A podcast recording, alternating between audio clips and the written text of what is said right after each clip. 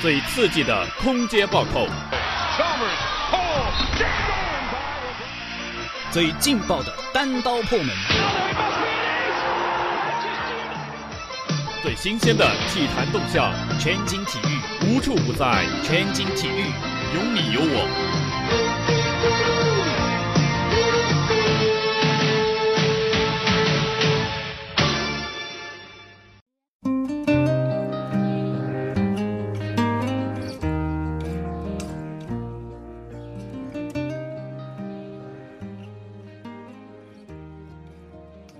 球场上，他们是运动员最忠实的观众；赛场下，他们是运动员最贴心的家人。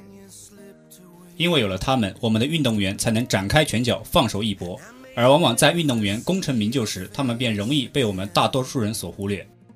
那么下面呢，就让我们走进今天的全景体育毕业季之下期，把目光转向那些曾经在背后默默付出、可爱可敬的奉献者们吧。第一位获奖人孙海平，当选理由：两千零四年雅典奥运会，当刘翔第一个冲过一百一十米栏终点的时候，我们记住了刘翔，同时也记住了他的恩师孙海平。刘翔与孙海平教练的故事无需赘言，他们情同父子的感情成就了刘翔如今成就。我们祝刘翔在孙海平教练的带领下早日复出。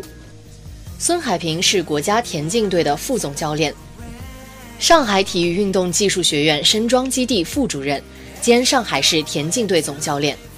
一九七一年当运动员时，他就开始接触短跨项目，潜心研究制胜规律，逐步在陪练的方式和手段上创造出适合中国运动员的训练体系，从而形成了独到的执教风格，培养出了刘翔等优秀的田径运动员。孙海平带领刘翔在田径场上用实力为自己争得了一席之地。两千零四年，刘翔在雅典奥运会上勇夺男子一百一十米栏冠军，实现了中国田径在男子竞赛项目上的历史性突破。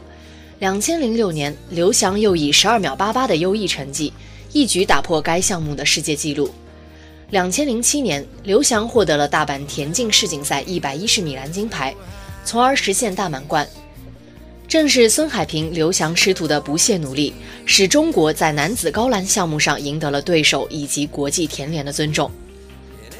第二位获奖人李永波，当选理由：李永波和田秉义的男子双打曾多次获得世界冠军，两人崛起于八十年代中期，曾获1987年、1989年世界锦标赛冠军，是一九八六年、一九八八年、一九九零年汤姆斯杯冠军的主力成员之一。他还获得过多次世界杯、世界大奖赛总决赛冠军、全英羽毛球赛冠军，是一九九二年巴塞罗那奥运会铜牌得主。同年宣布退役。在他作为运动员驰骋在世界羽坛的几年里，他和田秉义一道改变了中国羽毛球男子双打长期落后的局面，并同韩国的朴凤柱、金文秀、印尼的洪忠忠、郭宏元、马来西亚的希德克兄弟并称当时双打的四大天王。一九九二年，羽毛球被列为巴塞罗那奥运会的正式比赛项目。李永波已经年近三十，怀揣着退役前夺一块奥运男双金牌的梦想，他踏入了巴塞罗那奥运会。没想到第一场比赛就受了伤，大腿拉伤的他靠着精神的支撑拿下一块奥运会铜牌，从国家队退役。退役后，他最终决定留在国家队当教练。一九九三年，运动梯队青黄不接，使得一九九三年、一九九四年的羽坛各种冠军奖项与中国队无缘。说起这段历史，人们常想到四个字：临危受命。一九九三年退役后的李永波临危受命，从王文教、陈福寿手中接管了正处于低潮的中国羽毛球队的帅印，担任了羽毛球队副总教练，并着手进行了一次彻头彻尾的改造，组建了年轻化的教练员和运动员班子。在初期，经历了广岛亚运会七个项目全部未进决赛的情况。一九九四年、一九九六年汤尤杯失利后，李永波在一九九五年开始迎来其执教事业的春天。在当年率领羽毛球队首夺象征一个国家羽毛球整体实力的苏迪曼杯，并在一九九七年和一九九九年连续蝉联该赛事项目冠军。一九九六年，羽毛球女双实现了奥运金牌零突破。一九九七年世锦赛获得了三枚金牌，标志着中国羽毛球再次成为世界最强队伍。一九九八年，女队捧回了阔别四年的尤伯杯，并在两千年轻松蝉联。二零一二年伦敦奥运会达到了李永波执教生涯的最高峰，他带领了中国羽毛球队取得五枚金牌的大满贯，实现了历史性的突破，为中国体育代表团做出了突出贡献。两千零二年在广州举行的第二十二届汤姆斯杯，中国队屈居第三。同期举行的第十九届尤伯杯，中国队实现三连冠。两千零三年在荷兰举行的第八届苏迪曼杯羽毛球混合团体赛。中国队负于韩国，未能实现五连冠的梦想。两千零八年，李永波手捧着苏迪曼、汤姆斯、尤伯三大杯，中国也成为世界上唯一一个同时拥有这三项羽毛球最高荣誉的国家。在李永波培养出世界冠军的名单上，已有五十八个人列于其中。李永波以雷厉风行、治军严格而著称，非常重视后备队伍的培养，在几年里。中国在很多项目上形成了连贯的集体优势，成为中国羽毛球长盛不衰的生力军。第三位获奖人陈忠和，当选理由：在早期虽然作为陪练，陈忠和付出的不只是血与汗，但中国女排首次夺冠时，陈忠和却成为无名英雄。那时陈忠和处于重组地位。绿叶衬红花，奖牌挂不到脖子上，形象登不了要闻版，甚至耽误了职称的评定。但他忍辱负重，甘为人梯，不曾抱怨。两千年年底，女排重新选帅，陈忠和没有自荐，他推选了胡静。到了最后六人大名单出炉，陈忠和的选择还是胡静。国家排管中心主任徐丽曾开玩笑说：“陈忠和这个主教练是被我们逼出来、哄出来、赶出来的。”在两千零四年雅典奥运会上，中国女排终于获得了久违了二十年的奥运冠军。而此时，陈忠和却说：“对于今天和俄罗斯的比赛，我的看法和感受跟我的队员一样。媒体说有某家国内企业要奖给我一幢别墅作为夺金的奖励，我在这里想说的是，我是不会接受任何类似的奖励的。”人生给了陈忠和太多磨难。二十五年前，哥哥车祸身亡，他成了家里的唯一支柱。可是工作性质决定了陈忠和没有多少时间可以留给家人，妻子王丽丽成了帮他负担一切的人。然而，一九九二年初，更大的打击向陈忠和袭来，他的爱妻在一次交通意外中丧生，从此天人两隔。四年之后，母亲瘫痪。两千年悉尼奥运会期间，父亲脑溢血去世，陈忠和只是默默承受，痛在心里。过去的事不提也罢。隐藏的苦涩在淡淡的笑容中一闪而过。陈忠和曾经说过：“生活的苦痛有时会使人变得更加坚强，只要去细细品味人生，就会有所收获。”陈忠和总是在笑。当中国排协最终选择了陈忠和时，当晚他和身在福建的家人非常兴奋。有记者问他：“现在的中国女排处于低谷，您的笑容还那么灿烂。”他却说。我有信心带领中国女排东山再起，所以我笑。其实陈忠和是外柔内刚的人，他的笑容就是最厉害的武器。陈忠和曾说：“一个人经历的挫折都是人生财富，它可以锤炼你的坚强意志。”陈忠和做陪练时，每天重复两样功课：看录像以及上场模仿，看遍世界各国高手的动作，然后到训练馆里一练就是一整天。到最后，从深蹲到起跳，再到扣球，每一个动作都模仿的惟妙惟肖。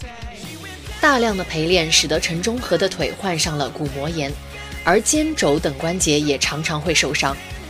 在雅典奥运会女排决赛后，陈忠和在接受记者访问时表示：“在最开始的两局，虽然我们都丢掉了，但是我那时告诉我的队员，没什么好怕的，你们要继续发起进攻，因为我们的实力在俄罗斯人之上。”我们虽然丢掉了两局，但是我们同样可以用更出色的发挥，再把局势给扭转过来。陈忠和表示，我们能够赢下这场比赛没有什么秘诀，顽强的拼搏精神是我们取得胜利的关键。陈忠和接手中国女排第一年，他所公布的正式集训名单中保留的上届队员只有吴咏梅和陈静两个副攻手，而其他如主攻殷殷、接应二传邱爱华、二传朱玉颖等全都不在应征之列，一时间舆论大哗。我那时收了好多信，骂我没有眼力了很多。在人们眼中，这几个二十出头的选手正是当打之年，应该成为新一届中国女排的骨干。而陈忠和似乎是下定了决心，要在一张白纸上书写新的历史。他相信自己在国家队二十多年的观察，绝不会看走眼。我自有我的用人之道。上任伊始，他也想了很多，成与败，得与失，媒体的评价和不信任也影响着他自己的情绪。那时候，他终于体会到了从一个副手到主帅，要容忍和承担的太多了。然而，闽南人特有的干练和坚韧，很快战胜了那个怯懦的小我。管他呢，我豁出去了。自此，他不看报，也不看电视，热心球迷的来信、笑骂照单全收，但主意坚决不改。亲人生命的无常，是陈忠和人生的交响曲中有太多的生离死别。命运的考验，又使他在赛场的交响曲充满汗水和泪水。但他在面对这些低落和崎岖的篇章时，用他坚毅的性格、淡泊的精益求精的态度，演奏出了生命的最强音。眼下。盛名和荣誉没有迷惑住陈忠和的视线。二零零四年的奥运会冠军就像一座近在眼前的山巅，他知道那意味着压力、汗水和泪水，当然还会有登顶之后的喜悦与骄傲。他更明白背后有多少双眼睛在注视着他。为了这些骄傲与充满期待的目光，陈忠和心里明白，命运的交响曲还没有结束。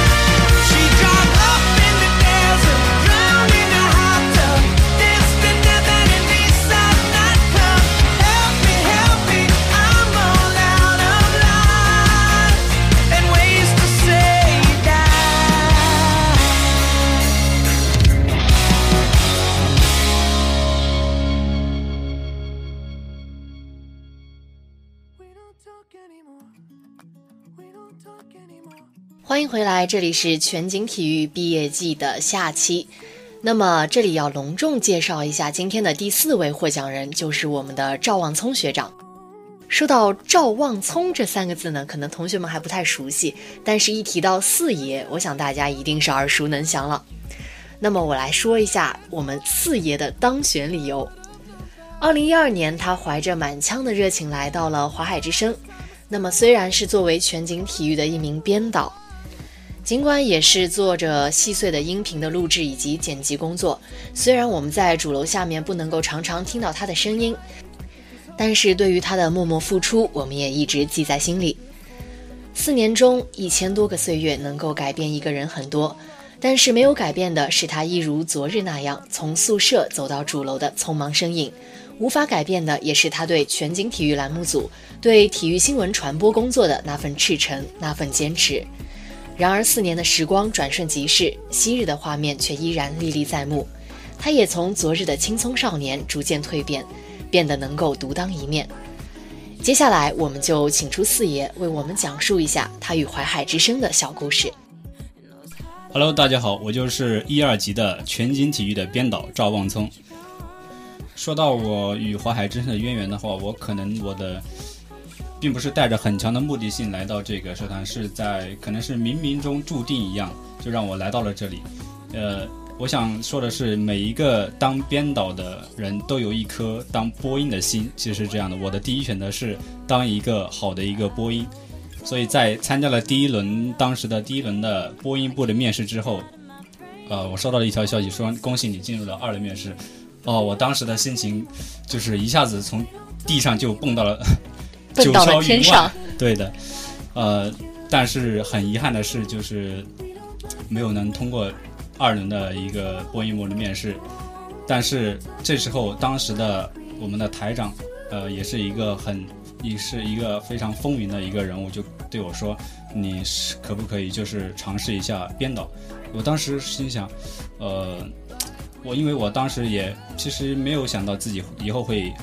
做什么，所以先接下来这个可能会在做的过程中会喜欢上这样一件事情。没想到这是，呃，事实就是这样。我现在很爱编导，很爱全景体育。呃，在这里还要隆重介绍一下，是我的一个嗯播音全景体育播音的黄金搭档，就是浅川同学。哇，这里应该有掌声，我觉得。欢迎欢迎欢迎！谢谢四爷啊，跟四爷合作了这么多期之后，我觉得还是就是搭档的还算比较默契，然后也难得能够今天在这个棚内跟四爷一起录这样一整期的节目。平时都是隔着玻璃板看四爷，然后今天近距离的看一下四爷又帅了。哎，谢谢浅川，真的是太会说话了。就是我们就是长期的搭档以后，就自然有了这种默契。嗯。那么其实刚刚四爷有提到过说出镜华海之声的一些感悟吧。那么当初从这么多的社团里面能够挑中华海之声，然后能够现在成为华海之声的一名播音，其实我觉得大家都是怀着一种一样的心情吧，很高兴，很幸运。直到现在毕业的时候，很舍不得这里。从而我相信每一个来录毕业季的大四的人都会怀着这种依依不舍的态度。呃，那么我接下来应该说什么呢，四爷？呃，其实我想的是，今天我们来到这个录音棚，其实也隔了很久没回来了，是吧？我其实来的时候，其实它里面是没有多少人，但是我看到一些就是场景的话，还会就是脑子里会想起很多的事，但是可能就是以前合作的一些搭档并没有，呃。呃，他们还没有返校，对，还没回来，所以的话，那种情绪可能还没有达到那种爆发那种时候。我觉得就是可能最终大家最最怀念的，应该是说我们到时候大四的有一个聚餐嘛，统一的。那个时候真的可能是见了那么一面之后，大家就各自答辩啊，然后就真的说要跟华海之声这个地方说再见。对，说到聚餐，我作为大四的老人了，也参加了应该有三三届，对。每次你觉得在聚餐的时候，让你最印象深刻的是什么？哇，那应该就是大家拿着酒瓶子哭吧，好像每年都会有这个场景，就是哭得稀里哗啦的，然后抱在一起诉衷肠。尽管就是说这么久没见几个月了，但是只要一拿起酒瓶子，然后就感觉话都说不完似的。对的，对的。我本身其实我不太能喝酒，但是到了当时的那种情境吧，可能会就是。太多感触了那个时候，然后情绪就随着那种酒精就散发开来。呃，既然讲到这儿，不如我们就先绕回这个节目组吧。今天也是怎么说，就是时隔五个月第一次返校，也是时隔五个月，然后第一次我们录全景体育的毕业季。记得上次小编联系我的时候，我还在工作，那时就在想，哇，一个不小心，大家都已经要回来录毕业季了。然后还要见一些以前没有见过的人，说不定大家又胖了几个度啊，又长高啦什么的，说啊，又不像我这样又变美了，是吧，四爷？确实是，哎，我们就是全景体育的人出来之后，那气质肯定是完全不一样的，是吗？男的帅，女的靓，对不对？对，谈到这个，我们全景体育节目，其实我作为这个节目的编导，还是会有很多的希望和要求的，对。因为我本身可能的话，在言语上，平时可能跟大家联系的不多，但是对这个节目的话，还是时时刻刻都在关注着他。呃，从一开始的从我上一届大叔手中接过来全景体育这个栏目，也经过了一些就是改版。对，大家可能浅川比较熟悉，因为呃之前的话，在节目中也增加过一个板块，叫做这个绿茵赛场。绿茵赛场，对，是调整后的，然后也会加入一些网球的因素，就是直击网坛这样一个栏目，都是在，就是想把节目往好的方向去做。对，大家都在努力，怎么说，丰富这个节目吧。谈到了，既然谈到了节目这个方面，呃，我在这里也想对小编以及小波们提一些，呃，建议吧，就是现在这个节目可能。嗯，还有很大的一个提升的空间，就是在节目的表现形式上，其实我们也开拓了一个新的一个网络的一个平台，对吧？嗯，就是荔枝 FM，就是因为有一个好的平台，对我们这个节目的要求可能会提出一个更高的要求，一要，一是要就是在前期的一些文案的一些策划上面，要多花一些心思去考虑受众的一个感受和他们的喜好。其实跟季彤也已经合作四年了嘛，然后在这个毕业的前夕，也想玩点狠的，就是在这里想听一下季彤对我这个编导的身份有什么一样的看法吗？我作为一名播音，非常尊重我的编导，对四爷就一个字，就是好。都说刚才也想给听众朋友们一些啊爆料一些东西，呃，季彤是不是还要讲一些其他的？没爆出来是吧？其实四爷这个人啊，有很多小怪癖，比如说他喜欢把我们录音的时候出的一些错误，然后都把它剪辑下来，然后自己再找个小 U 盘把它存起来，定时的就发给我们来磕碜我们一下。我觉得这一点的话，以后的小编和小波千万不要学习。还有就是小波一定要打起十二分的精神，千万不要播音的时候被抓住了小尾巴。对，季彤说的可能是我一个怪癖是吧？但是我觉得这也是对小编们的一个很好的一个就是建议吧，就是可能对播音还是要提出一些更高的要求。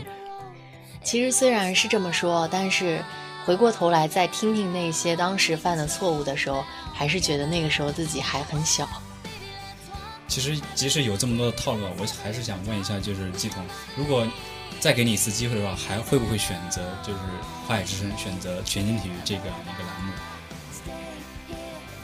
我怕我说出来这句话的时候，会不会被所有全景体育节目组的同仁们给，对吧？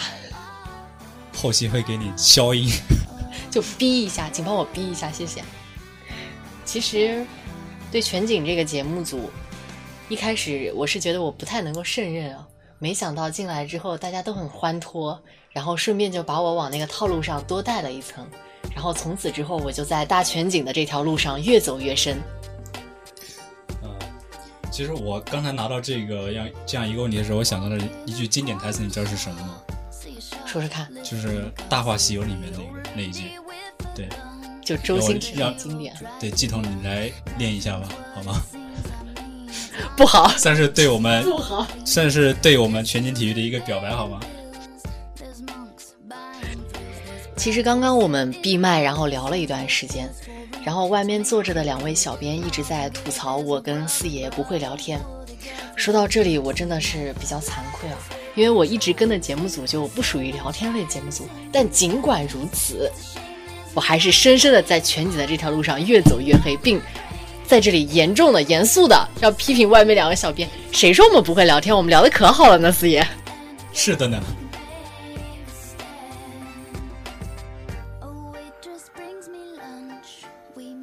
好的，欢迎回来。我不知道大家有没有睡着啊？这里是由很不会聊天的浅川和很不会聊天的四爷一起为大家奉献出的全景体育毕业季之下期。那么，既然我们都不会聊天，就让我们默默的。在音乐声中结束本期的节目吧。别走开，有彩蛋哦。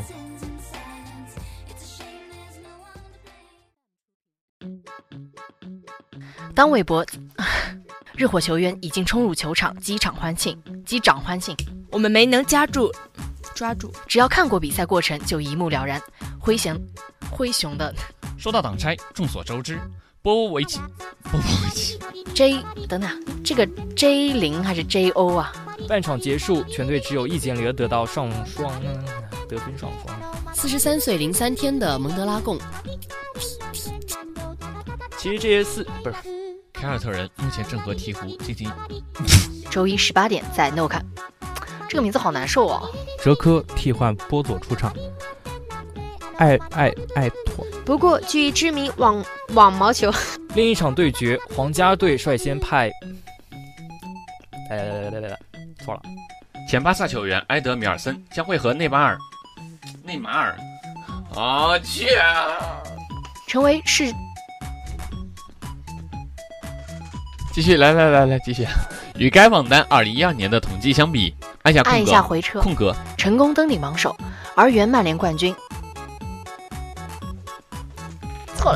无锡赛资格赛，丁俊晖，能期待皇马把要价从三百万降低到两千五百万欧元。中国女排三比零零封泰国。等等等等，那个，你不要这样看着我嘞！我特别想去那个甲子园，甲子园球场，感受一下。你老是提甲子园，每次都放那个那个音乐。这是我的执念，就是在节目中尽量植入这种这种元素。唉连这个就是那个片花嘛，都是那个嗯，那个动漫的主题曲。其实讲真啊，就是我们抒情一下，我觉得好像自从加入了全景体育之后，我整个人变得很活泼。因为我跟的另一个节目组是星湖嘛，那个就是比较抒情系列的。但是每次录大全景的时候，可能跟过我的小编都知道，每次录必然会笑场。